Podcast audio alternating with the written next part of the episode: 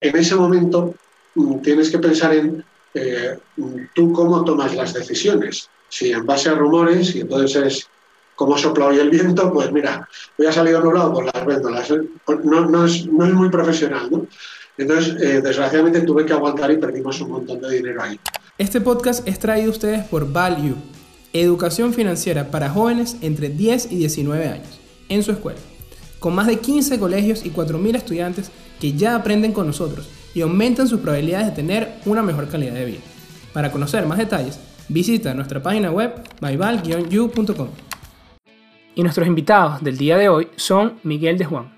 Él es asesor del Fondo Gestión Boutique 6 de Argos Capital, ha escrito tres libros sobre mercados de capitales y el value investing, y ha tenido la oportunidad de trabajar en grandes compañías financieras como lo son Morgan Stanley y Barclays. Nuestro segundo invitado es Miguel Pérez. Él es el head trader del grupo Fibenca Casa de Bolsa. Cuenta con un máster en finanzas por el Instituto de Estudios Superiores de Administración, el IESA, y es economista por la Universidad Católica Andrés Bello. Hola a todos, bienvenidos a un nuevo episodio de Networking de Ideas, donde los buenos conocimientos se conectan. Y para cerrar nuestra novena temporada, nuestro episodio número 90, ya llegamos a ese número mágico. Tenemos dos invitados de lujo que casualmente se llaman igual. Igual que en el, en el anterior debate nos pasó lo mismo con Luis Oliveros y Luis León. Hoy vamos a tener a Miguel Pérez y Miguel de Juan. Bienvenidos al programa. Muchas gracias a, ti y un saludo para todos los eh, oyentes de, de Value en Venezuela desde, desde León, desde España. Muchas gracias, Ramón. Encantado de estar aquí contigo y con tus escuchas. Este, em, y encantado de estar también con, con Miguel. Eh, esperemos que, que podamos compartir buenas cosas hoy. Buenísimo. Y bueno, vamos a estar conversando sobre un tema súper importante y que ha ganado mucha atención en los últimos años. Y bueno, en las últimas semanas, por todo lo que está aconteciendo en los mercados de capitales, ha llegado muchísima atención. Y creo que, si no me equivoco aquí, corrígeme, ha sido el típico debate casi que desde que uno empieza a estudiar mercados de capitales, ¿no? Y es precisamente la inversión de valor y la inversión en crecimiento. Vamos a conversar cuál es la mejor eh, estrategia o cuál es la mejor estrategia de acuerdo a ciertas características y bueno, cuáles son las debilidades y ventajas que tienen cada una de ellas. Entonces, bueno, antes de que entremos en el tema del episodio y del debate del día de hoy, sí me gustaría, Miguel, si puedes arrancar tú, eh, comentarnos un poco sobre tu experiencia, cuál fue ese primer acercamiento con los mercados de capitales y si recuerdas tu primera inversión el día de hoy. Eh, bueno, la primera digamos, mi primer encuentro o mi primera entrada en los mercados de capitales de forma más o menos eh, oficial eh, fue cuando eh, dejó la empresa familiar, que era una fábrica de quesos, y entró a trabajar en Morgan Stanley en, León. entró como asesor financiero de, pues, para banca personal y, y, ahí es cuando empiezo a conocer lo que son los fondos de inversión y a enterarme un poco más del mundo eh, desde dentro, ¿no? desde lo que era la parte de la bolsa, la inversión en, renta variable, desde dentro, desde una entidad eh, que atendía a clientes. ¿no? Eh, yo había tenido siempre un poco ese gusanillo, siempre me gustaba oír el tema de la bolsa, las subidas, tal, las películas típicas, pero, pero la primera operación que yo compré, y además mal hecho, pero bueno, de todo se aprende, fue porque fueron unas acciones de, de Repsol y fue porque eh, una persona que entonces era eh, muy conocida en, España, eh, Mario Conde, pues a través de, su entidad habían comprado participaciones en, en. Y lo típico del, del, que no sabe nada de esto, dice, hombre, pues este que es tan bueno y tanto sabe, está comprando, seguro que vamos a ganar dinero para nada. O sea, al final terminó siendo una pifia. Pero, pero bueno, luego a partir de ahí ya eh, la cosa fue distinta. Ya empecé a brujulear más con el tema de los fondos de inversión y ya una vez que empecé a ver el, el tema del mercado financiero desde dentro, empecé a ver que la forma de trabajar tenía que ser otra. Y en 2001 fue cuando me encontré con el primer libro que, que me compré sobre Warren Buffett y ahí ya me cambió la vida. Le dije, ah, esto ya tiene sentido, porque ya le veía yo la lógica a lo mismo que analizaba una compañía cuando no trabajaba en, en, banca, eh, pues esa misma forma de analizar una empresa veía que tenía toda la posibilidad de hacerlo también en compañías cotizadas. Y a partir de ahí, pues hasta, hasta hoy. ¿Y cuál fue el libro, Miguel? perdona, el libro fue, a ver, yo leo muchos libros y, no me suele gustar el, libro en edición de bolsillo. Me, duele mucho comprar en edición de bolsillo, pero como no sabía quién era Warren Buffett y lo único que veía era eh, muy, buenos, muy buenas críticas suyas, eh, pero no lo conocía, y el título del libro eh, era el de Roger Hastrom, eh, Warren, The Warren Buffett Way, eh, Estrategias del inversor que transformó 100 dólares en 100 billions. Y claro, me daba la sensación que era un libro de autoayuda. Entonces, por eso lo cogí de segunda mano en edición de bolsillo. Y, cuando lo cogí, me llegó y empecé a leerlo, de, ah, esto es otra cosa, esto no es un libro, es más, sí es un libro de autoayuda, pero en otro sentido totalmente distinto, ¿no? Me abrió los ojos. Y, después, ese mismo libro estaba editado en, en, español en España y entonces ya me lo cogí en la segunda edición también y a partir de ahí ya me hice una colección de, libros de, enfocados al value, a la inversión, a Wall Street, todo eso. Ah, ese fue el punto de inflexión. Sí, total. Y tú, Miguel, cuéntanos un poco de tu primera experiencia y si te acuerdas de esa primera acción o bono o, o activo que... Claro, no, claro. Bueno, yo tengo, yo tengo menos, menos tiempo en, en, este mundo de las inversiones. Eh, yo salí, bueno, en la universidad me gustaba mucho la, la, la materia de, economía, de matemática financiera, y ahí nos van un poquito valoración de bonos, etcétera, y tenía un profesor que él hablaba mucho sobre, en ese momento, sobre los bonos venezolanos y tal, entonces yo decía, wow, esto de los bonos me gusta, me atrae, en fin, pero me fui por políticas públicas completamente, este, y un día me llama, me llama este profesor y me dice, mira, ¿te quieres venir para acá? Y yo, claro que sí, de una me, vine para acá a trabajar en un grupo Fimenca. Y, bueno, este, mi primer contacto fue con la Bolsa de Caracas. Yo empecé invirtiendo personalmente en la Bolsa de Caracas y yo además era, que trabajaba aquí en Fimenca y me desempeñaba primero como analista junior y todo esto cuando pasó todo el tema de los bonos venezolanos, que el canje, que ese, ah. esos eventos que fueron, digamos, un aprendizaje demasiado rápido de cosas como muy especializadas, este, porque claro, nadie, en, ese momento tú sales de la universidad y, y, realmente, a pesar de que digan lo que digan, y por mucho que tú veas lo que es el Yield to Maturity y todo eso, tú realmente entiendes eso cuando estás haciendo una valoración de un bono o cuando estás estudiando este tipo de cosas, de cosas como un canje, o qué va a significar esto en términos del cupón, eh, cuánto va a ser el haircut, todas estas cosas las aprendí de una vez.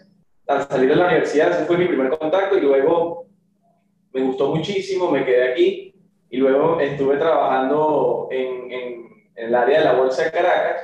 Mi primera inversión acá creo que fue Fondo de Valores, algo así, una de las compañías de, aquí de, de, Venezuela. Este, como saben, bueno, la actividad de la Bolsa de Valores este, ha disminuido muchísimo eh, sin embargo, fue un aprendizaje, un aprendizaje bastante bueno porque eh, tenía la, la, posibilidad de ir a todas estas asambleas de accionistas, de ver qué estaban diciendo las compañías, de ver qué estaba diciendo la gerencia de estas empresas, cómo estaban viendo más o menos la situación venezolana. Tú ahí ya sabías que la cosa no, no iba muy bien, ¿no? Este, y luego, nada, avanzando, avanzando aquí en la compañía, eh, eh, me, pasé me pasé al área internacional, me subieron al área internacional y luego eh, ahorita estoy trabajando como head trader aquí en el área internacional después de toda esta cantidad de tiempo que, que, he tenido en la empresa. Y mi primera inversión afuera comenzó en la pandemia, o sea, comenzó hace muy poco. Wow, este, ¡Qué suerte! Todo, cayó, todo cayó, voy a meterle a las empresas, a las mejores empresas que yo pienso que son las mejores. Agarré empresas de calidad, veía que estaban todas golpeadas, decía que hay algo que no tiene sentido, me fue buenísimo este, pero luego, eh, con, cuando tú tienes rendimientos de ese tipo, en muy poco tiempo, eh, por, por la y uno, y uno que trabaja en esto y que lo lee todos los días y que uno sabe, mira, esto no es normal, o sea, igualmente uno se pone, aquí el término venezolano es agallugo o greedy, ¿sabes? Entonces, me puse a hacer opciones y cosas así, y al, año siguiente terminé 30% abajo. Entonces, eh, eh, sí, eso, eso, fue, eso es básicamente mi experiencia en, el mundo de inversión, más allá del manejo de portafolio aquí con los clientes y todo esto. ¿no? Bueno, número importante y, y, qué bueno que has sido honesto y lo, lo, compartiste con nosotros, no solo lo bueno, sino también lo malo, ¿no? Para que los escuchas vean que no todo lo que brilla es oro, que, que a pesar de... Y, y que también pasa algo de que a veces empezar muy bien eh, tú dijiste el término, eh, la palabra coloquial, ¿no? A veces empezar bien te genera esa falsa sensación de control que puede ser muy peligroso, ¿no? A veces también empezar mal, aunque suene muy triste o que pierdas dinero al inicio, puede ser inclusive eh, una buena oportunidad porque te das cuenta de que, bueno, aquí nadie te va a regalar nada y hay que, hay que mejorar de inmediato.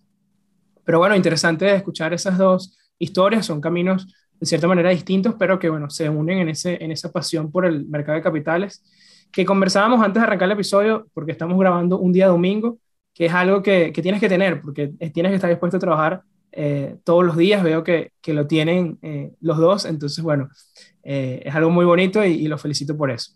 Antes de que, bueno, pasemos a la siguiente pregunta, porque el tema del episodio es inversión en valor y e inversión en crecimientos, sé que Miguel, Miguel de Juan tiene esa filosofía eh, clara en lo que es inversión de valor, pero tú, Miguel, y en lo que trabaja en Grupo Fidenca, no está tan claro que solamente trabaja en filosofía growth, ¿verdad? Entonces, bueno, voy a arrancar contigo y me comentas un poco sobre cómo es esa elección de la estrategia y cuál es el enfoque que tiene más sobre una sola estrategia en particular, ¿no? Sí, nosotros eh, ya hemos pasado como a un término, en el caso ya de nosotros tenemos distintas estrategias, empezando por ahí, y va a depender del, del perfil del, que, el cliente tenga. Si al cliente no le gusta mucho el riesgo, entonces va a estar en algo menos arriesgado. Si, si al cliente este, puede tolerar un poquito más, entonces se le va a crear un portafolio que tenga acciones, single names, que se llaman, acciones particulares. Este, y bueno, si es mucho más arriesgado, eh, se, le, se le hace un portafolio solamente de acciones y quizás algunos ETFs. Pero, pero nosotros, eh, desde que comenzamos acá, bueno, de todo el tiempo que, que, tenemos, más allá de pensar ya en términos de, de la selección de activos de, de, de, acción o de equity, más allá de pensar en valor puro o crecimiento puro, y yo creo que al final son cosas que van muy juntas, es el tema de calidad. O sea, que el activo sea un activo de calidad, que la empresa sea una empresa de calidad. Y por empresa de calidad me refiero a empresas que tengan unos balances bastante sólidos, que tengan unos ratios, digamos, bastante buenos, que además tengan una buena gerencia, este, pero que no estén sacrificando crecimiento, es decir, que no estén dejando de crecer por eso. Entonces son este tipo de compañías que, digamos, por ejemplo, y esto es un ejemplo particular, ¿no? Esto no es ninguna... Lo, lo, saco por, por, el tema de, de,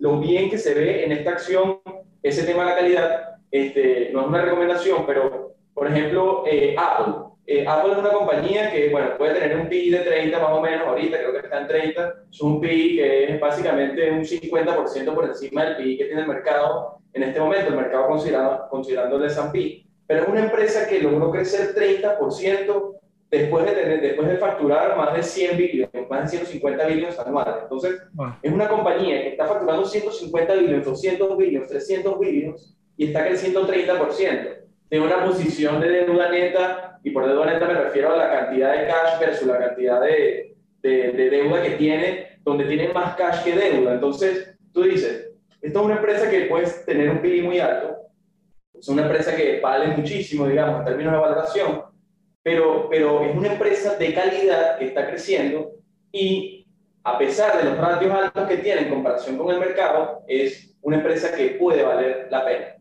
Y antes de terminar también y, y hablar de, y, y, escuchar la opinión de, de, Miguel, este, otra cosa importante es que nosotros no solamente nos enfocamos en un holding particular, sino que eh, en, nos enfocamos en qué significa ese holding dentro de la cartera. Si yo, por ejemplo, tengo 30% de mi portafolio en el sector tecnológico, yo estoy asumiendo un riesgo muy alto en ese sector. Tengo que ser un especialista de ese sector para saber que yo, que, cuáles son las compañías que yo, quiero, eh, que yo quiero comprar en ese lugar. Entonces, si yo veo una empresa muy buena y la quiero añadir a mi portafolio, pero ese portafolio tiene una ponderación muy alta en ese sector, entonces yo voy a tener que tomar una decisión muy importante para mantener esa ponderación que yo quiero. O saco una empresa de ese sector que ya no me guste tanto y la cambio por esta que me gusta más, o simplemente tomo como decisión puntual o particular entrar o aumentar esa ponderación porque no hay nada mejor o no hay nada que me guste más en el mercado. Entonces, ese es el enfoque que le damos acá, no simplemente el hecho de un, de un holding de calidad, que eso es muy importante para nosotros, sino qué hace ese holding dentro de la estrategia, qué hace esa, esa inversión dentro del portafolio completo. Buenísimo. Tú, Miguel, eh, ¿te asustan esos múltiplos altos? No, de hecho, eh, a ver, es, que, a ver, eh, por un lado, os pongo un poco en situación. yo generalmente, y os juro que no es por snobismo ni nada, pero prefiero hablar de value investing más que de inversión en valor. y me repatea bastante porque como españoles o, como hispanos, por así decirlo, prefiero hablar en español, lógicamente. Pero, ¿cuál es la diferencia? La diferencia es que eh, cuando, al menos en España, no sé si en Venezuela pasará igual, en la industria de fondos de inversión o la industria del sector financiero, cuando te habla de eh, estilo valor, eh, básicamente está centrándose en compañías de bajo, bajo PER, nosotros le llamamos PER, vosotros le llamáis PI. Correcto. ¿Cómo? Perdón. Sí, sí, es así, tal cual, esa, esa aclaratoria está muy buena. Bien, eh, de, bajo PIR, eh, con alta rentabilidad por dividendo, de crecimientos relativamente bajos. Y no es eso lo que hace Warren Buffett, Seth Klarman o cualquiera de ellos. O sea, eh, el, concepto que yo tengo de value investing es totalmente distinto. no me importa si la empresa crece mucho o poco, si el mercado la valora de una forma u otra, lo que me importa es que el cálculo del valor que yo he conseguido sobre esa compañía sea muy superior a lo que el mercado me pide por ella. Sí es cierto que hay compañías tipo las típicas NetNet de, Benjamin Graham, eh, que eran compañías mediocres, eh, su negocio era, pues, eh, no, era realmente un negocio de como diría Miguel. Las colillas de cigarro.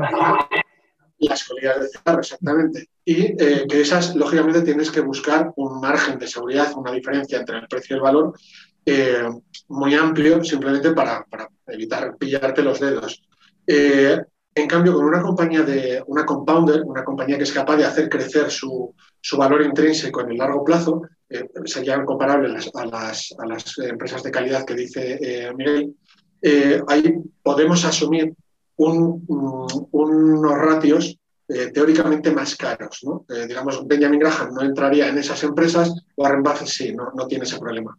La diferencia entre valor y crecimiento es una diferencia, eh, yo creo que más eh, buscada por la industria de, fondos de inversión, de gestión de activos, que no directamente lo que es el análisis en sí. Es decir, como bien decía Miguel, si tú tienes una empresa que el mercado te hace pagar bastante, 30 eh, veces en el caso de, Apple, 40 veces, por ejemplo, en el caso de Ferrari, que es una de las últimas incorporaciones que hemos tenido. Pero estás en una empresa que no tiene deuda, al contrario, tiene caja. Tiene unos eh, ratios de beneficio, de márgenes brutales, que sabes que esa empresa aparte está muy bien gestionada, que va a seguir creciendo a lo largo de, los años, no todos los años, a un 30%, un 15%, un 20%, pero que en el largo plazo va a tener un crecimiento realmente eh, importante, al menos de más del 15%. Esa empresa, al final, sí va a merecer la pena y te admite, digamos, el poder pagar eh, ratios muy elevados. Eh, parece muy raro, pero realmente es así, porque la propia compañía es la que te va a permitir eh, que lo que hoy te parece caro o ajustado en precio, si quieres, eh, dentro de unos años ya sea realmente barato. Entonces, la diferencia entre una, compañía tipo colilla de, cigarro, que básicamente su, su, análisis es cuánto me vale si la cierro hoy, ¿no? y la otra, en la que dices, no la voy a cerrar hoy porque es muy buena, cuánto me vale manteniéndola en el tiempo durante mucho tiempo. Eh, en, ambas, el dato de crecimiento lo tienes que utilizar. En una sería cero y en la otra sería un 15, 10, 20, 30% anualizado. ¿no? Eh, pero el dato de crecimiento es un, es un dato que tú necesitas incorporar al, al valor, al análisis del valor. Y una vez que tú lo has calculado, eh, pues lógicamente ya lo descuentas a la tasa de descuento si haces eh, descuento flujos o eh, haces múltiplo de, los ratios, como lo quieras establecer, pero al final sigue siendo lo mismo, sigue siendo traer a euros, a dólares de hoy los flujos de caja que esperamos recibir de esta compañía en el futuro y valorarlo. ¿Cómo lo valoras? Pues ya vas a decir, ¿cómo está el mercado? A 10 dólares la acción ¿Cuánto me vale? 20, pues a comprar. Es una empresa que además crece mucho, fenomenal. Es una empresa que crece poco, bueno, pero también estoy comprando un billete de 20 a 10 dólares.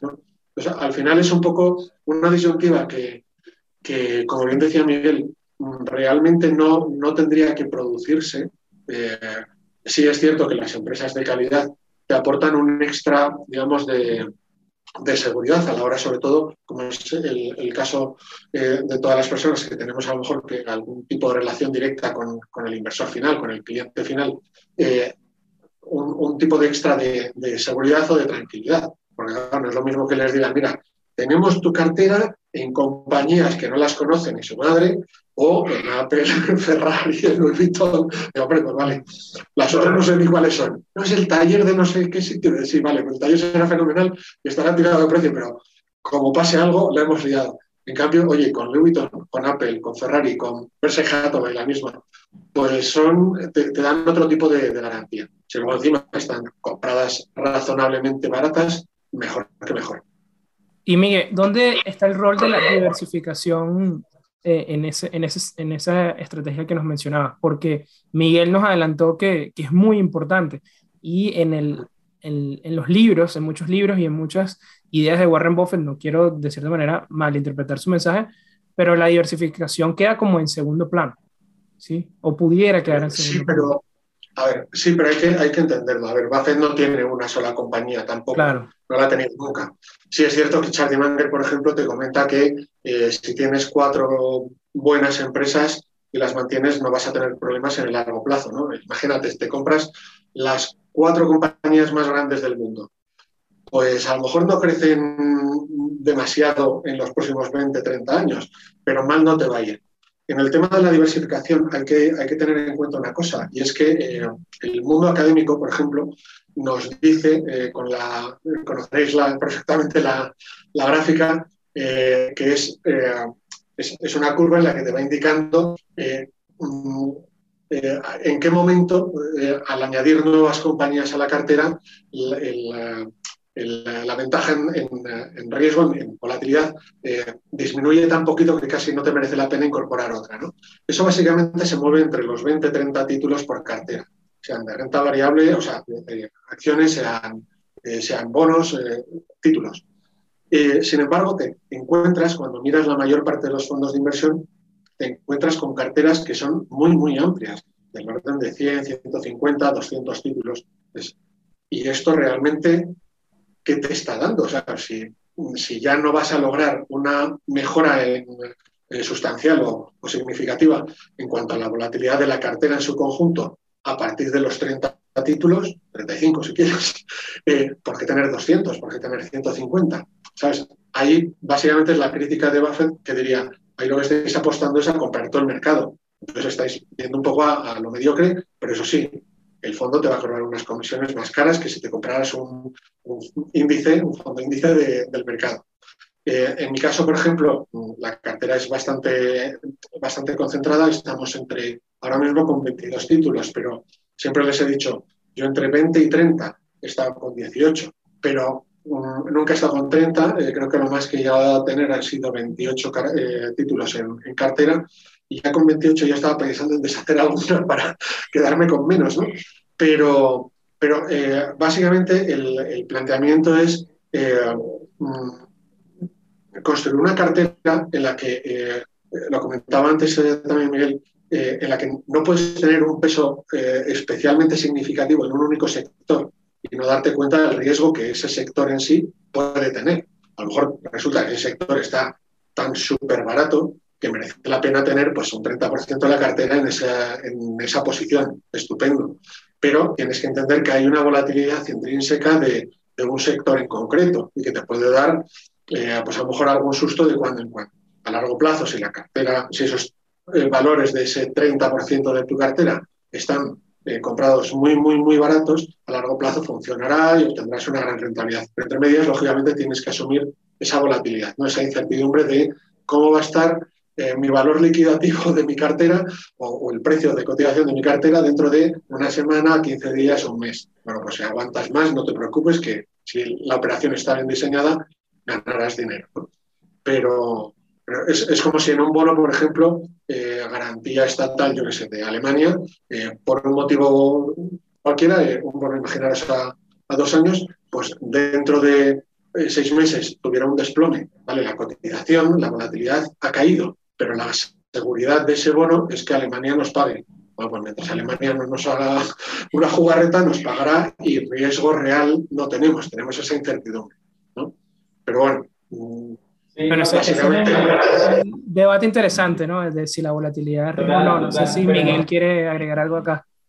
Sí, no, y estoy además 100% de acuerdo con, con Miguel porque, o sea, la, la diversificación lo que te va a permitir es tratar de alguna manera de disminuir eventos que no puedes predecir, porque si yo de repente estoy dentro de un solo holding y vamos a suponer un holding buenísimo de calidad, con los mejores fundamentales del mundo, está creciendo muy, muy por el, su, su, su venta está creciendo durísimo, etcétera, y es la mejor empresa del mercado, vamos a suponer que esa sea la mejor empresa del mercado, vamos a hacer ese, ese, ese vamos, vamos a asumir ese principio, que esa es la mejor empresa del mercado.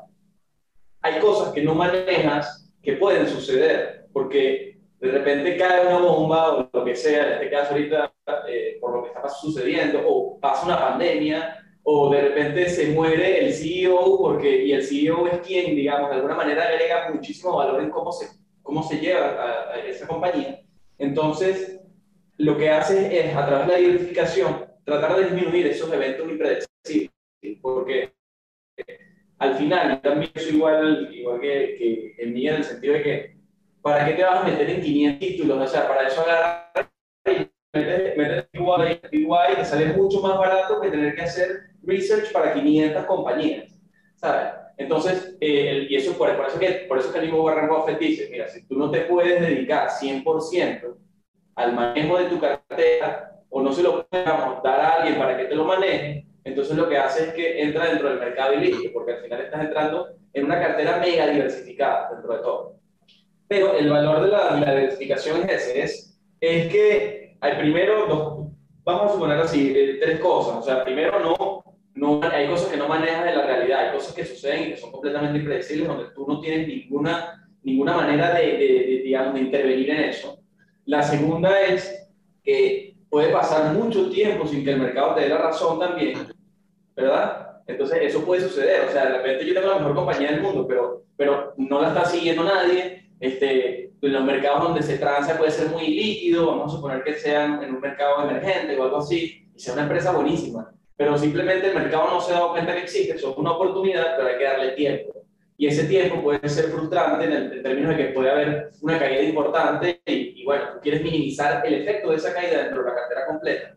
Pero además, el tercero y el que comentábamos también antes de empezar a grabar, tú puedes estar equivocado. O sea, tú puedes también estar equivocado. Entonces, digamos que esos tres factores juegan, eh, digamos, esos tres factores pueden ser disminuidos a través de la diversificación, pero sí tiene que ser una diversificación selectiva. Porque al final, en el caso de, de, de mí y en el mío, nosotros nos está pagando porque, para que hagamos el mejor trabajo posible en conseguir los mejores activos según el nivel de riesgo que el cliente tiene. Entonces, nosotros no simplemente no, no, no, podemos hacer y comprar todos los títulos que hay en el mercado. Nosotros tenemos que hacer una diversificación selectiva donde con nuestro criterio escojamos las mejores, lo que nosotros pensamos que son las mejores compañías para el cliente, digamos. Yo coincido totalmente con Miguel, porque eh, hay, hay, algo que normalmente no solemos decir y es eh, el tipo de inversor final para el que estamos, mm, en mi caso, asesorando eh, al fondo de inversión y en el caso de Miguel, eh, para eh, asesorando las carteras directas de, de, los clientes. Y es el tipo de cliente. ¿Vale? Es muy distinto, por ejemplo, cómo puedo yo eh, percibir la situación de riesgo de mercado, ¿vale? A cómo lo puede percibir un inversor de mi fondo, o en el caso de, de Miguel, un cliente suyo dentro de, de, las carteras. Es muy distinto. Eh, yo en el segundo libro mío, eh, de los tres que he escrito, el segundo salió más tipo texto, libro de texto, eh, pero sí había un capítulo en el que iba dedicado a eh, al tipo de cliente, es decir, hay personas que son muy conservadoras, que no tienen eh, conocimientos del mercado y tal, y que básicamente lo que van buscando es su dinero en una cuenta corriente en un plazo fijo en letras del tesoro y no quieren, no quieren más porque no, no son capaces de asumir esa otra volatilidad, esa otra incertidumbre. Por mucho que les digas, no, no, es que con la bolsa ganas más, sí, pero como caiga, el que se lleva el susto soy yo. Entonces, esa labor, por ejemplo, que, está haciendo eh, Miguel de forma directa, es muy importante, porque el tratar de asumir digamos, en su caso, de ponerse en la, en la piel del otro, eso no lo suele hacer mucho, mucha gente. Es, es, es, básico porque Miguel, por sus eh, bueno, ya nos lo comentaba antes, ¿no? Al principio, eh, según, básicamente, según termina la universidad, entra y entra en una crisis de mercado, o sea, vamos, mejor un, forma de claro, mejor forma de aprender lo que es la situación de, estrés del mercado, no, no puede tener. Pero eso que él eh, vivió y vio que se superaba, no todos sus clientes lo han vivido. Y si lo han vivido, no lo han vivido en la misma, de la misma forma. Entonces, es muy importante eh, ponerte en la, piel del inversor final para entender que aunque lo que tú le pudieras recomendar sabes que sería mejor, de no, no, mira, con los años que te quedan por vivir, por no saber, papá, deberías estar invertido en bolsa, en esta cartera, no sé cuándo, fenomenal. Él te va a decir, sí, sí, lo que tú quieras, pero el que no voy a dormir voy a ser yo. Entonces, tienes que ser capaz de trasladar ese mejor consejo óptimo, por así decir, a nivel absoluto, a eh, llevarlo a cada uno de los, eh, de los clientes. ¿no? En mi caso, la labor mía, digamos, con, los inversores de largos del, fondo es, eh, en este sentido, lo traigo un poco más trillado. Eh, yo cuando trabajaba en banca privada estaba un poco en esa labor ¿no? de, ir enfocándoles a todos, de ir construyendo carteras para cada tipo de perfil, pero eh, al final cuando se han ido viniendo hacia, hacia largos, digamos que la cartera es la misma para todos. Y todos vienen un poco ya sabiendo un poco lo que, lo que pueden esperar. Entonces, en ese sentido, digamos, ya parto con un cierto punto de ventaja, ¿no? Pero, pero al final es eso, tú tratas de eh, buscar las mejores opciones y en mi caso me toca explicarles por qué estoy comprando tal compañía, por qué tal otra, o por qué con estas caídas de mercado debido de pues, hace año y pico con la, con la pandemia, ahora con el tema de la crisis en, en Ucrania y demás, cómo son oportunidades para invertir y tal. Y claro, necesitas que tus clientes, en mi caso los inversores del fondo, entiendan que lo que tú estás haciendo, esa volatilidad es necesaria, o digamos, es más que necesaria, es que es eh, imposible de evitar al 100% y eh, asumir que esto más tarde o más temprano eh, repuntará. En el caso de Miguel, digamos, el planteamiento es ligeramente distinto. Es esta crisis no la podemos evitar porque, como él decía, hay situaciones que son impredecibles. ¿Quién iba a pensar que Putin iba finalmente a entrar en, Ucrania. Bueno, pues a lo mejor alguien lo sabía, pero nosotros no. Y tiene que preparar la cartera para, para cualquier eventualidad. ¿no? Yo dentro del, fondo mantenía mucha liquidez, con lo cual también estoy haciendo, digamos, un poco esa labor de, de asset allocation que hablábamos antes de, eh, antes de, entrar en micrófonos, eh, pero es distinto porque la hago para la cartera como tal, no para un cliente en particular. La labor de Miguel es, es muy importante. Claro. Y Miguel, ya comentas un poco de ponernos en el lugar de las personas. ¿Qué pasa? Porque yo de cierta manera pudiera verlo así con esos inversionistas que no tienen, digamos, un capital suficiente. Eh, es para ellos la inversión de valor también, porque entiendo que eh, debemos tener expectativas de crecimiento más bajos normalmente, ¿no? Aunque ya me adelantabas que el verdadero value investing no se limita simplemente a unos múltiplos bajos. Pero ¿ves que un, bajo capital pudiera afectar eh, seguir esta filosofía de inversión o al contrario? No, no, no lo afecta. A ver, eh, depende también de qué cantidad estemos hablando. Eh, podría ir de forma directa, es decir, comprar el, directamente las, las compañías y construirse su propia cartera o ir directamente a través de una cesta de valores, ¿no? de, un, fondo de inversión. no sé si en Venezuela se llama igual fondo de inversión. Sí. Ah, genial. Eh, entonces, si es un capital muy pequeñito, el que tiene para ahorrar, eh, para invertir, pues casi mejor ir a través de fondos de, inversión. Value, crecimiento, como lo quieran llamar yo personalmente, iría a través de, value. Eh, pero en, cuanto a la cantidad para invertir, más que el enfoque en sí de inicio, casi lo más importante es empezar, porque a largo plazo estamos en un mundo en el que, a ver, tenemos, con inversores, digamos, tendríamos tres objetivos. El primero es eh, que si invierto 100 dólares eh, hoy, dentro de unos años, tener al menos 100 dólares, es decir, no perder nominal. El segundo objetivo sería conseguir que esos 100 dólares de compra hoy, de poder adquisitivo de compra hoy, dentro de dos, tres años me compren al menos esos mismos 100 dólares de, poder de compra. Y el tercer objetivo sería batir al mercado por lo más posible. ¿no? Entonces, eh, el, objetivo de conseguir que tu, que tu esfuerzo que estás eh, desarrollando como ahorro mensual, de ir dejando una cantidad eh, determinada todos los meses con vistas a largo plazo, es para que esa cantidad que hoy no compras, que hoy no consumes, seas capaz de al menos mantener el poder adquisitivo y poderlo utilizar más adelante, al menos sin perder ese poder adquisitivo. Pues ya estás necesitando buscar inversión. Con lo cual, en un mundo inflacionario como el que estamos, necesitas como mínimo cubrir la inflación. Porque si lo dejas en un plazo fijo que te pague el 2 y tu inflación es el 5, pues todos los años estás perdiendo el 3 simplemente. Y encima es un, es un 3% acumulado, o sea, eh, el interés compuesto, con lo cual es cada vez mayor. ¿no? Eh, entonces necesitas eh, el cubrir esa inflación. No todos los años se consigue, porque hay años de caída y, la inflación sigue subiendo. Pero en, cuanto seas capaz de conseguirlo a lo largo del, del tiempo, ese objetivo ya está convirtiéndote, digamos, en un inversor, ¿no? De ser capaz de que tu patrimonio hoy valga lo mismo dentro de X tiempo.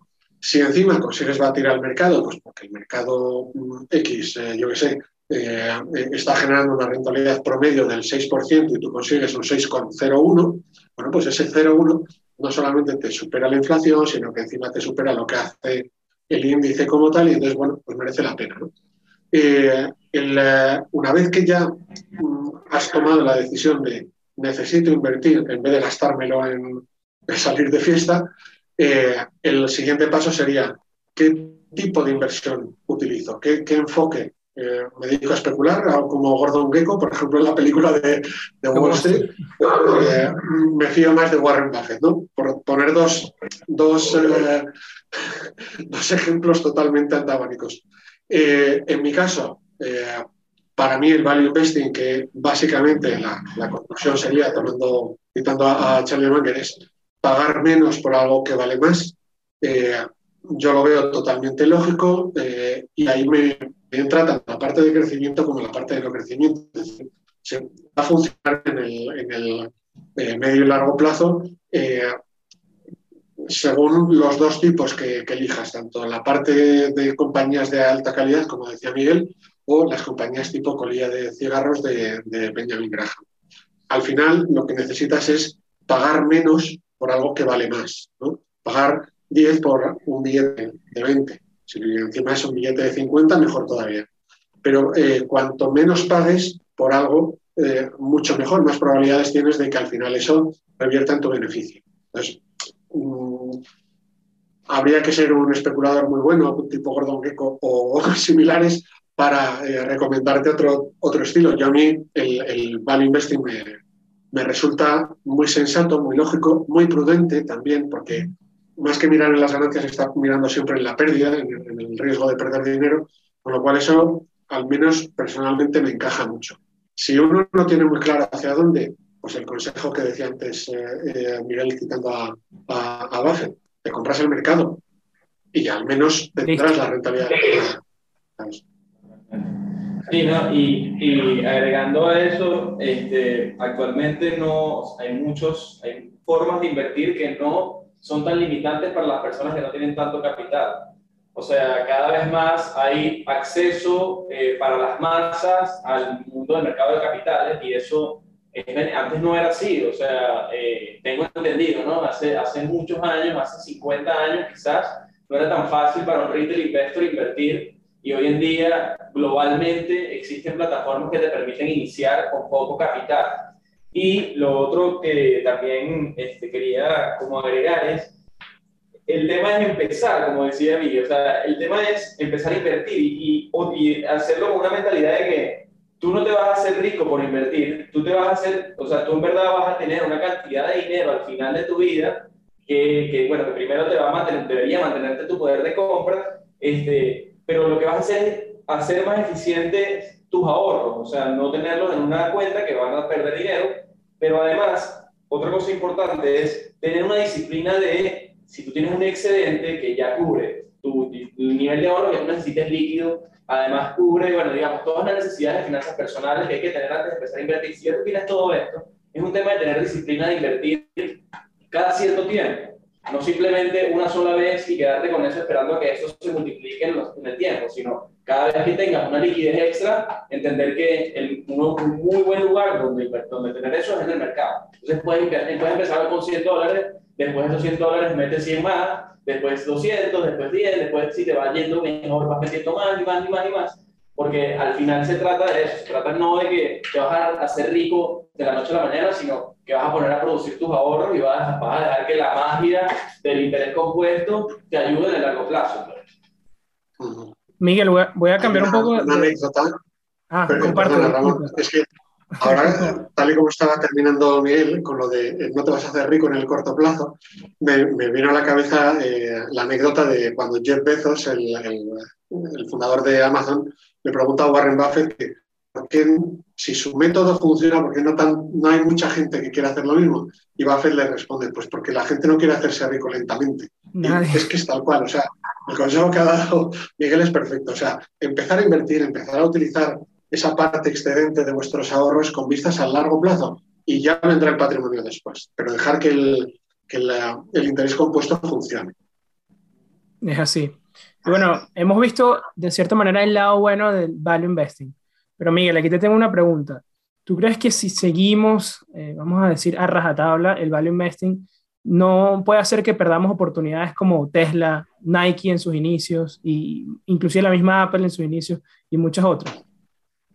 Bueno, pero la, verdad es que, eh, eh, perdón, perdón, este, la verdad es que el tema es entender el value investing como lo que es. O sea, y eso es lo que a mí me pareció que lo que dijo Miguel al principio fue como, mira, primero que todo ya vamos a entender una cosa que es value investing en verdad, porque a la tabla, como dices tú, en el mundo del, manejo de dinero, el value investing es comprar cosas que tengan PIB bajos.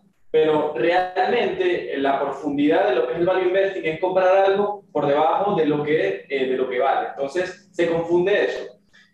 El tema con Tesla es que Tesla no ha tenido nunca un PIB bajo, nunca ha tenido un ratio de valoración bajo pero eso no significa que estaba cara en ese momento. Ojo, yo, no, yo, ahorita no, no, quiero hacer ninguna assumption sobre Tesla, si está caro, si está bajo en este momento, pero en ese momento, cuando la gente decía, eso está carísimo, eso nunca va a pasar, lo que pasa es que había una ceguera importante eh, en, en, el análisis de la compañía. Entonces, no es que no es, que, no es un tema de que te puedes perder, no, es un tema que te puedes perder de una buena oportunidad si, si haces value investing a rajatabla. Es que si tú aplicas mal el value investing, entonces en el sentido de que siempre te vas a comprar lo que tenga el PI más bajo del mercado, entonces probablemente te vas a perder muchas oportunidades y seguramente, o sea, bueno, no sé si seguramente, pero en términos de probabilidades vas a perder porque por lo menos en los últimos 10 años, estas compañías que tienen PIB más altos les ha ido mejor que las que tienen PIB más bajos, pero es porque hay una justificación en sus fundamentales de esos PIBs. Son compañías que siguen creciendo, que siguen creciendo, que siguen creciendo. Entonces, el, tema es, eh, y el llamado es más a entender que un PI alto no necesariamente, y el PI lo uso como ejemplo porque es lo más utilizado, entender que un PI alto no significa que la compañía esté cara necesariamente. La compañía puede estar cara con un PI alto, pero el PI alto no significa que, que la empresa esté cara. Entonces, el problema es enfocarse en cosas que estén, entre comillas, baratas, pero que realmente no estén creciendo y ahí, vas, ahí probablemente vas a, perder, vas a perder dinero frente a otras inversiones. Eh, yo, mira, el caso de Tesla, yo no la tengo en cartera, no la he comprado, siempre la he encontrado cara. De hecho, eh, escribí un artículo que se publicó. Si quieres, después, Ramón, me, lo pides y te lo, te lo paso si quieres compartirlo con los, eh, los oyentes del blog en, eh, Venezuela, eh, en el que analizaba Tesla. Eh, Tesla, por ejemplo, para mí me pareció una empresa excelente, de una buenísima calidad, pero mm, os hablo de antes del split, que hubo de 5 por 1, me parece que fue. pero ya entonces me parecía cara. Y, y, traté de ser lo más lo más optimista posible dentro de lo razonable, ¿no? Pero aún así me salía cara. Entonces, muchas veces eh, tienes que dejar cosas eh, fuera Eso no significa que vayas a perder dinero. Por ejemplo, Walter Sloss, que era el continuador, digamos, de, Benjamin Graham, pues hasta el año 2002 me parece que estuvo gestionando, desde el 55 al, 2002, y sus rentabilidades promedios fueron del orden del 20%. O sea, y él compraba ese tipo de compañías eh, más típicas de, Graham, ¿no? las NetNet, las colillas de, tabaco, de cigarro. Eh, es decir, se puede ganar dinero con ese, con ese estilo, con ese enfoque. Desde luego que sí. Eh, pero mm, sí es cierto que mm, dependiendo de dónde pongas tú el foco, de si me importa más estimar el crecimiento y comprar esa parte del digamos, dicho de otra forma, creerme ese crecimiento, o sea, creerme que Tesla puede llegar a valer eh, prácticamente tanto como casi todo el resto del mercado de, compañías automovilísticas, pues hombre, mm, yo no diré que no, pero me resulta tan improbable que eso sea lógico que solamente por la responsabilidad que tienes con el dinero de tus eh, inversores, dices, mira, que lo gane otro, o sea, yo no me meto ahí, no lo veía. Hice los cálculos, hice los análisis, ya ya lo veréis, trato de ser optimista con ellos. De hecho, eh, la evolución en, negocio, en volumen de negocio de, venta de vehículos, creo que todavía no ha alcanzado lo optimista que yo era y ha crecido a buen ritmo. Eh, pero a mí no me salía. Es decir, tratando de ser prudente, haciendo un análisis sobre la compañía, me seguía saliendo ajustada en precio, con muy poquito margen de seguridad. Es decir, le tenía que salir todo fenomenal para que me mereciera la pena el pagar los precios que pedía el mercado. Entonces, sí, yo eh, la, dejé, que la compre otro y que disfrute con ella y ojalá siga ganando y tal.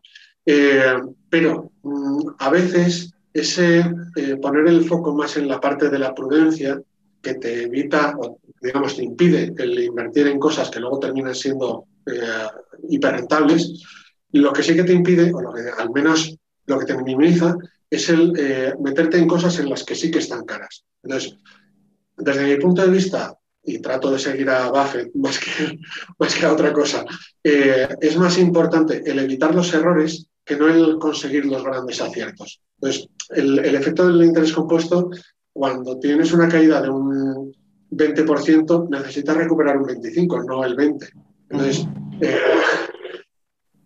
cuanto menos caigas, más fácil es conseguir los objetivos de no perder dinero, batir a la inflación, batir al mercado. Entonces, a veces no pasa nada por dejar que compañías que están en, boca de todos, que son hiperglamurosas, que todo el mundo las ve como eh, el nuevo paradigma, eh, las compren otros y que ganen dinero ellos con ellas. ¿Sabes? Pero al final tienes que tener muy claro dónde te estás metiendo. Y es preferible el eh, no meterte en algo en el que no lo tienes muy claro si realmente estás siendo especialmente optimista y simplemente estás en, la ola de, la gloria, digamos, de, esa compañía. No sabes cuándo va a paralizar, cuándo, ¿sabes?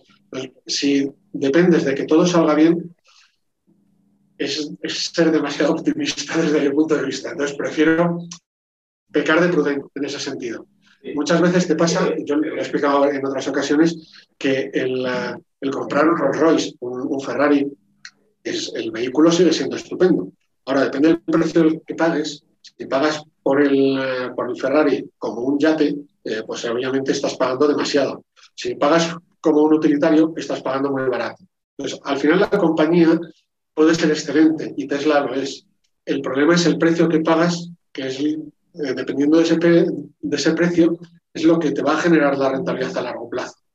A corto, a lo mejor sigue estando en fase de burbuja, por así decir, y sigue subiendo.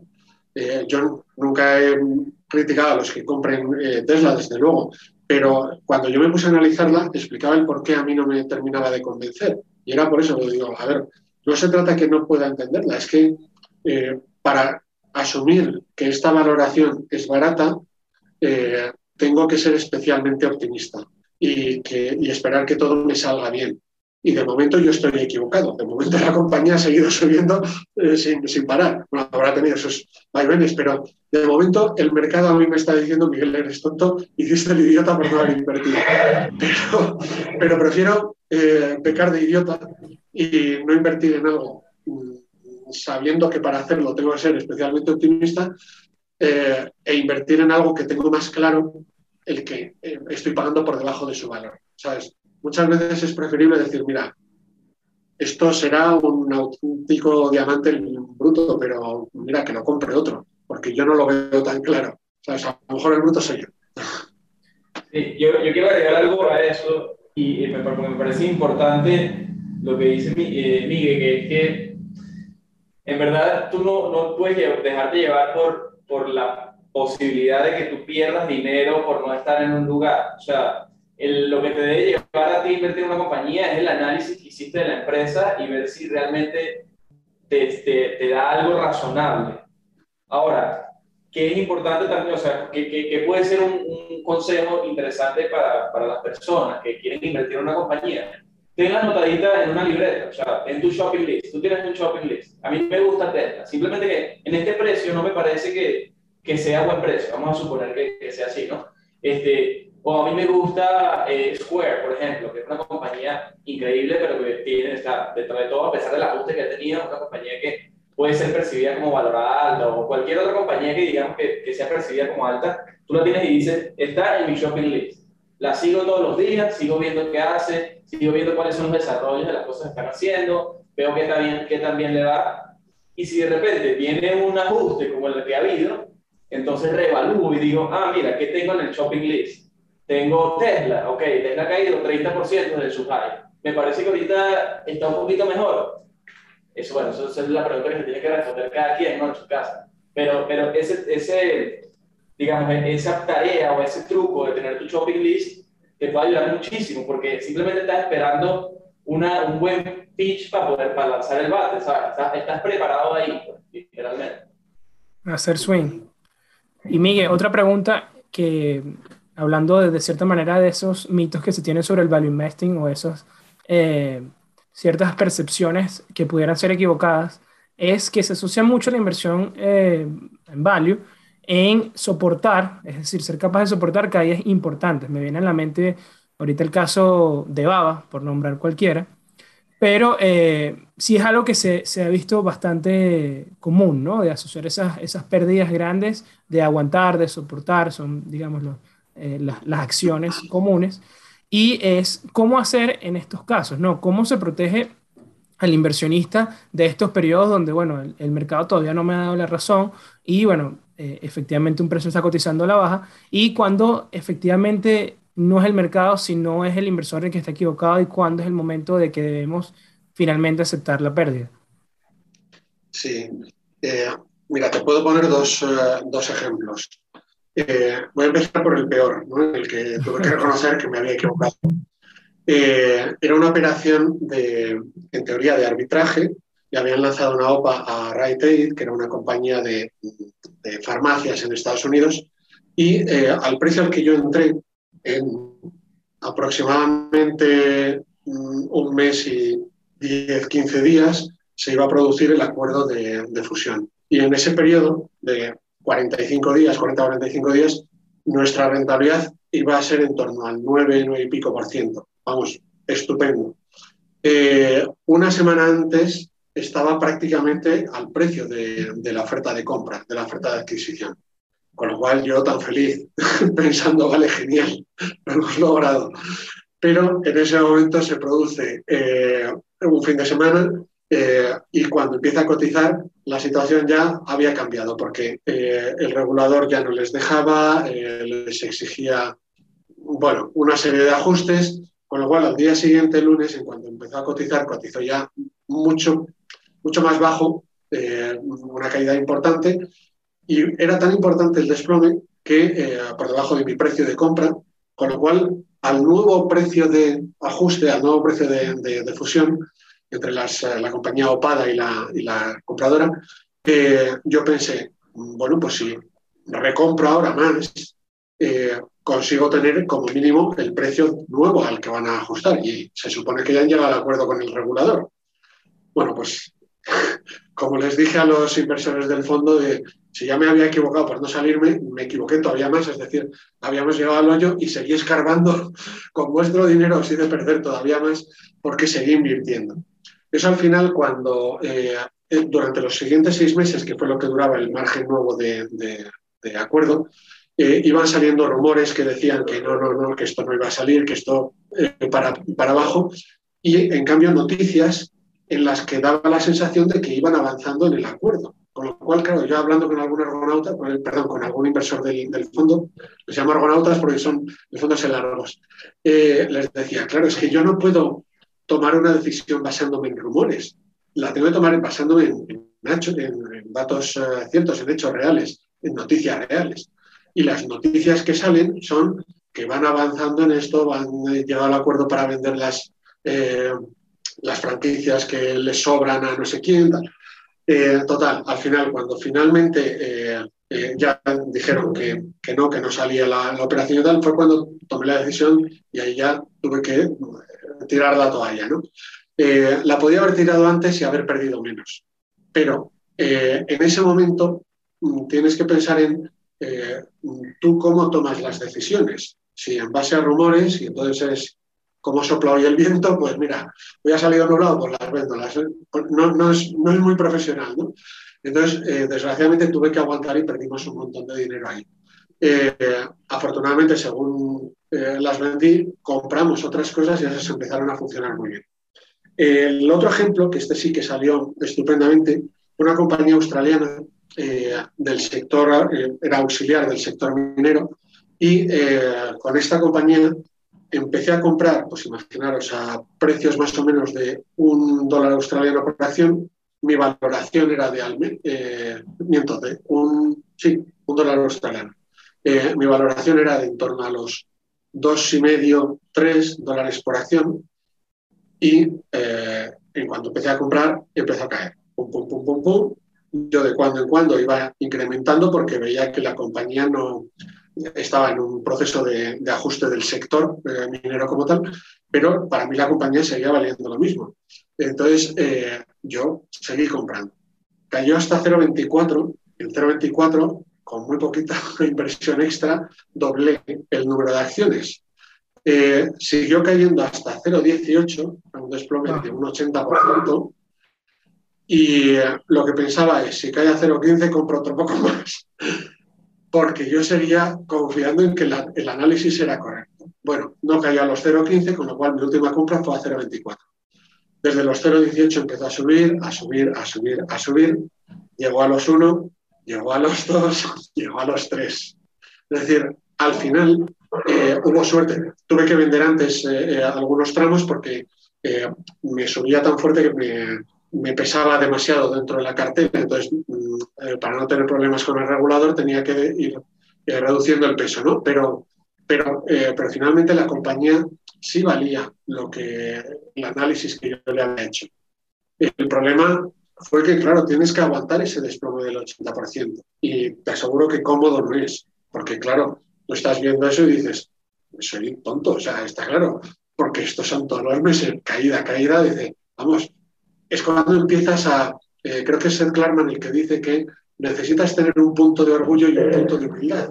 El punto de humildad para reconocer que no siempre vas a acertar y que a veces te equivocas. Y el punto de orgullo para decir, no, lo he revisado y vale esto. Y al final, pues bueno, tuvimos, eh, digamos, la, cierta suerte de que en un año y medio eh, el mercado nos dio, eh, nos dio la razón, ¿no? Pero, pero no, no es cómodo el, el el verte en una situación así de que se te cae tanto. ¿sabes? En estos momentos, por ejemplo, no hemos llegado a esa situación, pero caídas del 50 y del 60% sí he tenido y he comprado más. ¿Sabes por qué? Pues porque la, las compañías en cuestión están sacando resultados y los resultados que están, más que los resultados, que son muy buenos, lo que están sacando son los acuerdos y las previsiones y son estupendas. Entonces dices, el mercado no lo está viendo bien, no, no lo sabe pues yo tengo que aprovechar y comprar. ¿sabes? Es, digamos, el ejemplo sería un billete de 100 que primero lo compras a 50 y después te deja comprarlo a 10. ¿no? Pues eh, lo compraré a 10. Mientras siga valiendo 100, no tengo problema. ¿vale? No sé si... Todos hemos pasado por, por, algo así donde, donde, donde pierdes mucho y es difícil esa situación pero también es importante lo que tú decías, bueno, ¿qué, tanto tiempo tiene que pasar para tú asumir esa pérdida y ya, y listo? O sea, ¿qué tiene que pasar para tú decir, hermano, tengo que vender?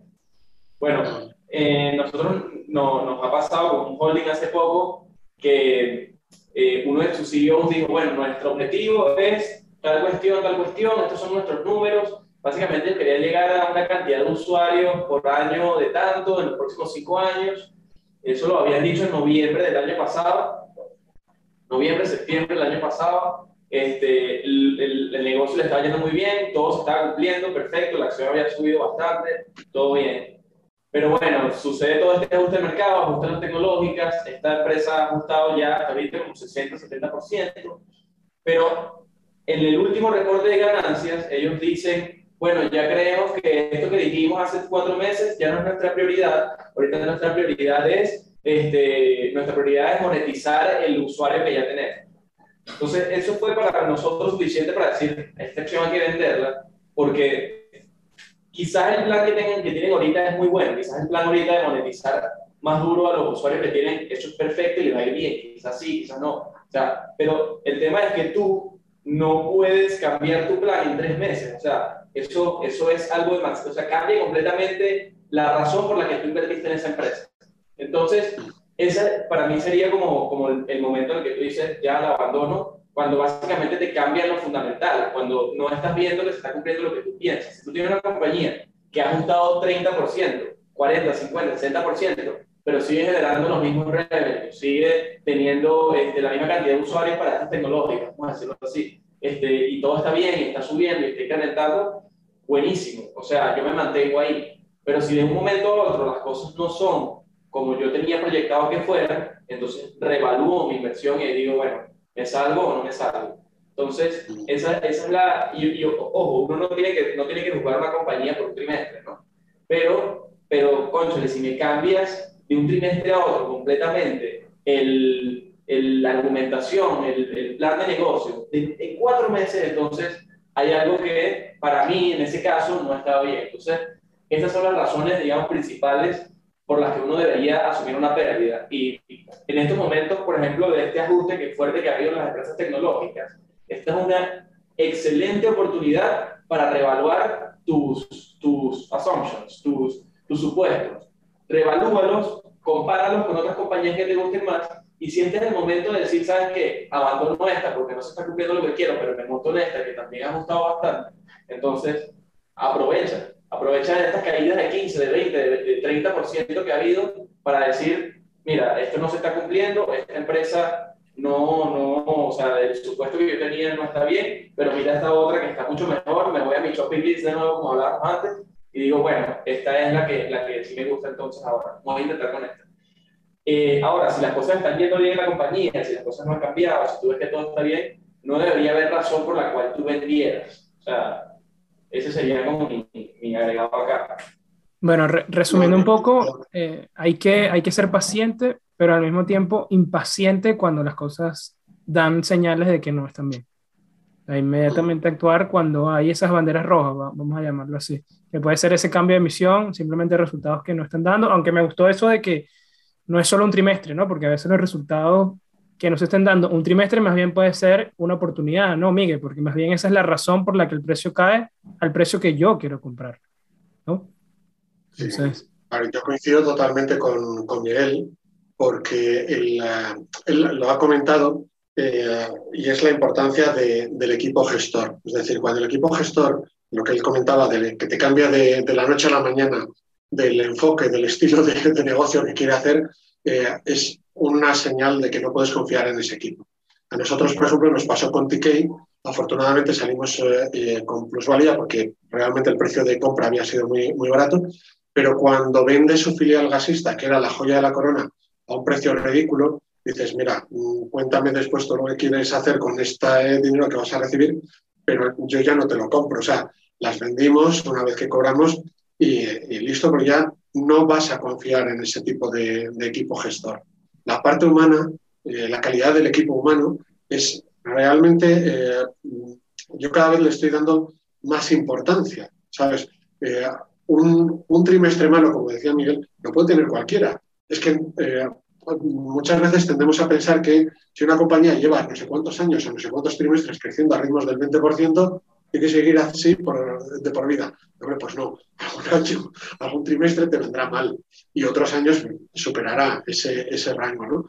Pero, pero eh, son eh, entidades vivas, mejor dicho, son entidades formadas por gente viva.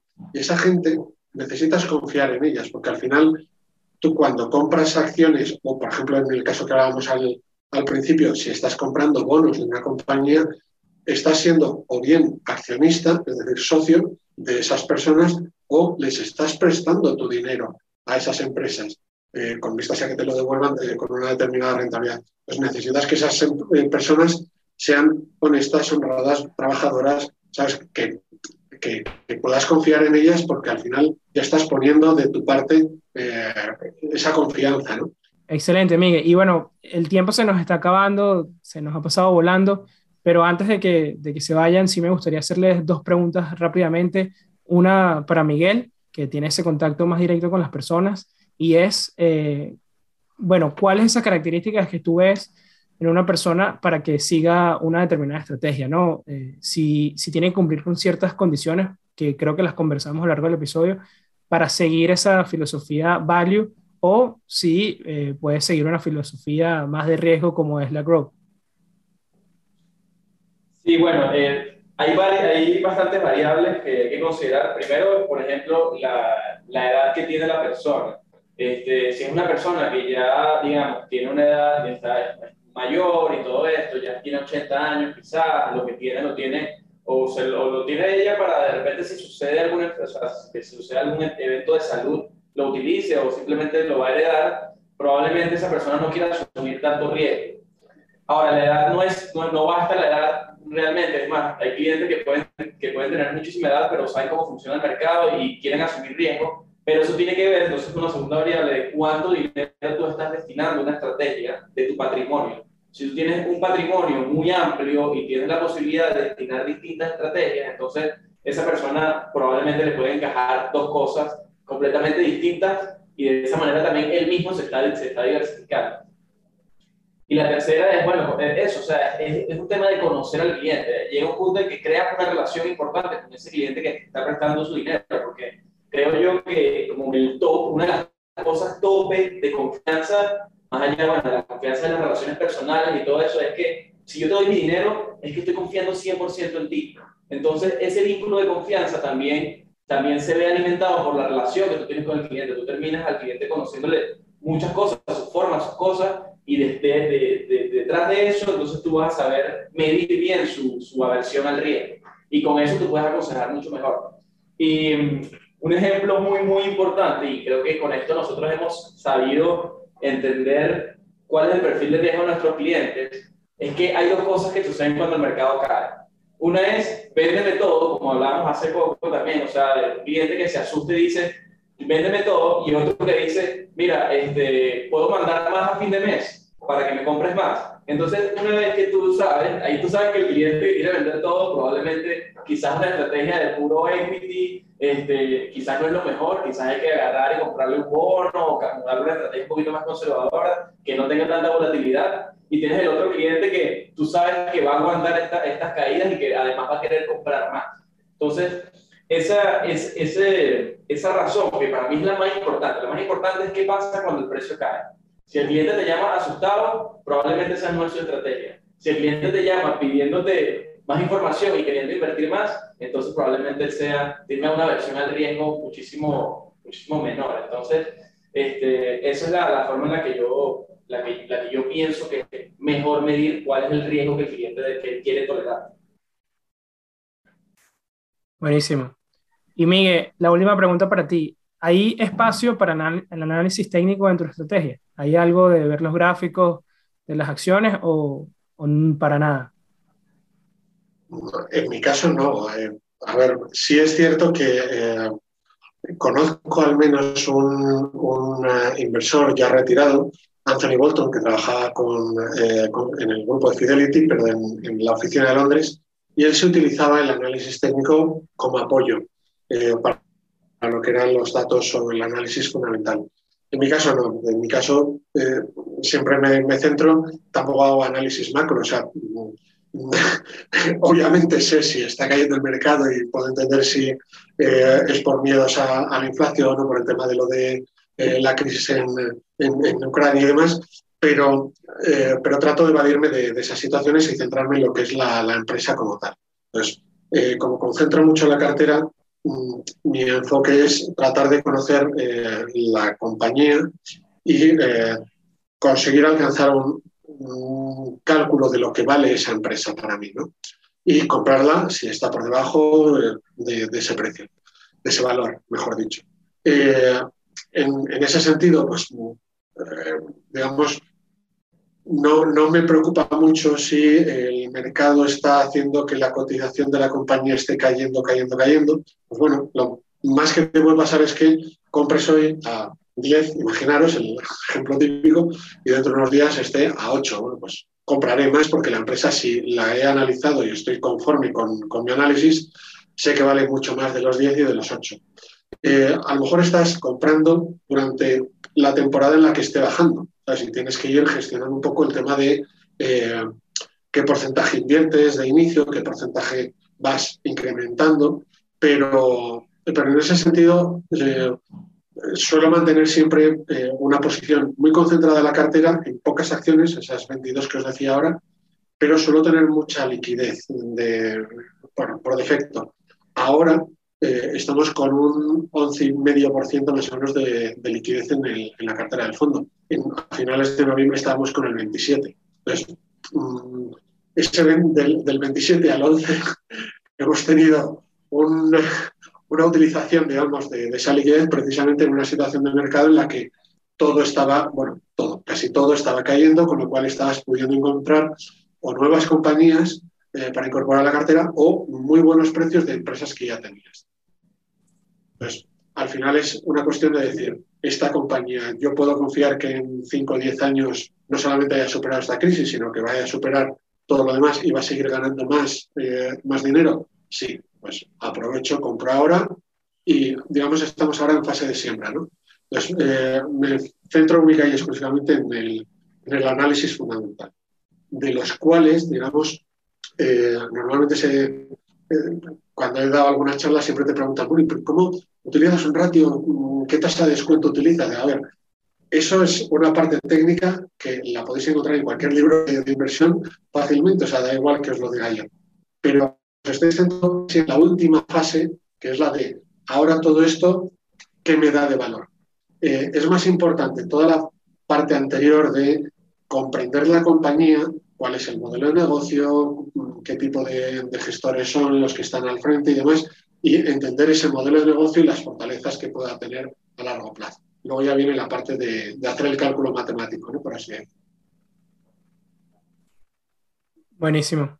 Tú, Miguel, no sé si quieres agregar algo acá.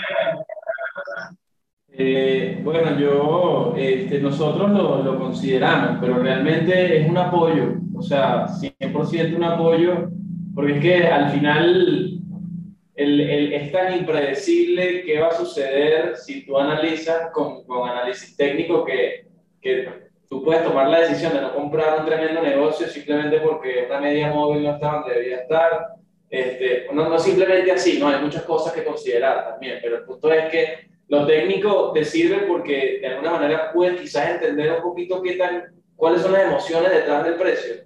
Pero, pero sí, realmente nosotros vemos si el precio ha subido muchísimo, este, consideramos, evaluamos, vemos qué tal, en verdad, si en verdad nuestro análisis está bien o no está bien, pero, pero no, no tanto, realmente no, no, no lo usamos mucho. Buenísimo. Bueno, es momento de pasar al dato de la semana. Y el dato de la semana es, ¿sabías que las inversiones en Value rompieron en 2021 una racha de cuatro años consecutivos de menores rendimientos versus growth? Es la racha más larga desde 1995 a 1999, donde tuvieron cinco años de menores retornos, finalizando justamente el año de la burbuja tecnológica.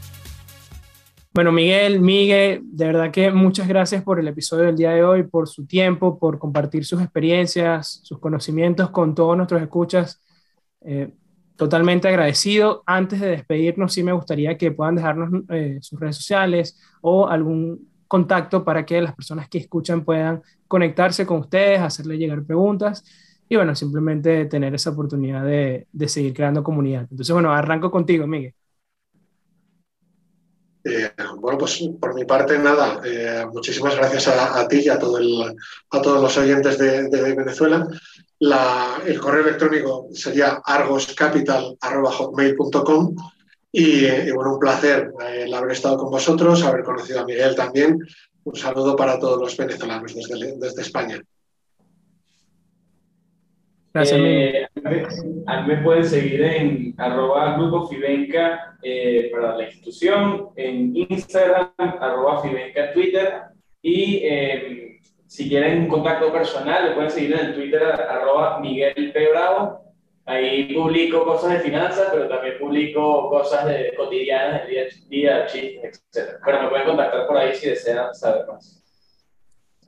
Buenísimo, como y gracias a por, en verdad, por todo lo que, por verdad siento que este podcast es, íbamos a hablar acá y tal, y, y en verdad siento que me voy muy, muy, muy, con muchas cosas aprendidas después de esta conversación contigo.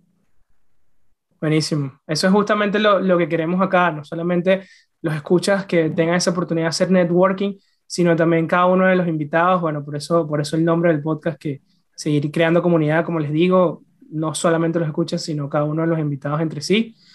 Y bueno, eh, nuevamente sumarme a las gracias eh, a ustedes, a todas las personas que nos escuchen, que nos permiten crear este espacio, llevarles semana a semana todo este tipo de contenido. Eh, ya saben que en nuestro Instagram, arroba networking de ideas, van a tener información sobre próximos episodios y bueno, ya próxima temporada que se viene por ahí. Y a mí me pueden encontrar en Twitter como arroba RamosXS, es Ramón NXS al final. Ahí bueno, tienen también cualquier duda sobre el podcast o también cualquier eh, contenido financiero que trato de generar a través de esa red. Así que bueno, ahí tienes las redes de contacto, también nuestra página web www.myval-u.com, tienen toda la información acerca de todos los cursos que estamos generando desde Value y bueno, todo el proyecto de FEME que van a poder interactuar y tener toda la información a través de la página web. Y bueno, ya saben que nos gusta cerrar siempre el episodio con la pregunta de la semana. Eh, no la mencioné al inicio, así que bueno, la, la, menciono ahora, que es qué filosofía de inversión prefieren, si es value investing o es growth investing, en inglés o en español, valor o crecimiento. Y bueno, déjenos sus comentarios en nuestro canal de YouTube y así podemos saber qué, qué prefieren ustedes, ¿no? Y bueno, si están desde YouTube, no olviden darle like a este canal, suscribirse a, suscribirse a este video, perdón, no olviden darle like a este video, suscribirse a nuestro canal y bueno, nos vemos entonces, ya no será la próxima semana, sino la próxima temporada. Gracias nuevamente a todos del Working de Ideas, donde los buenos conocimientos se conectan. Hasta la próxima. Gracias, Miguel. Gracias, Miguel. Muchas gracias a ti.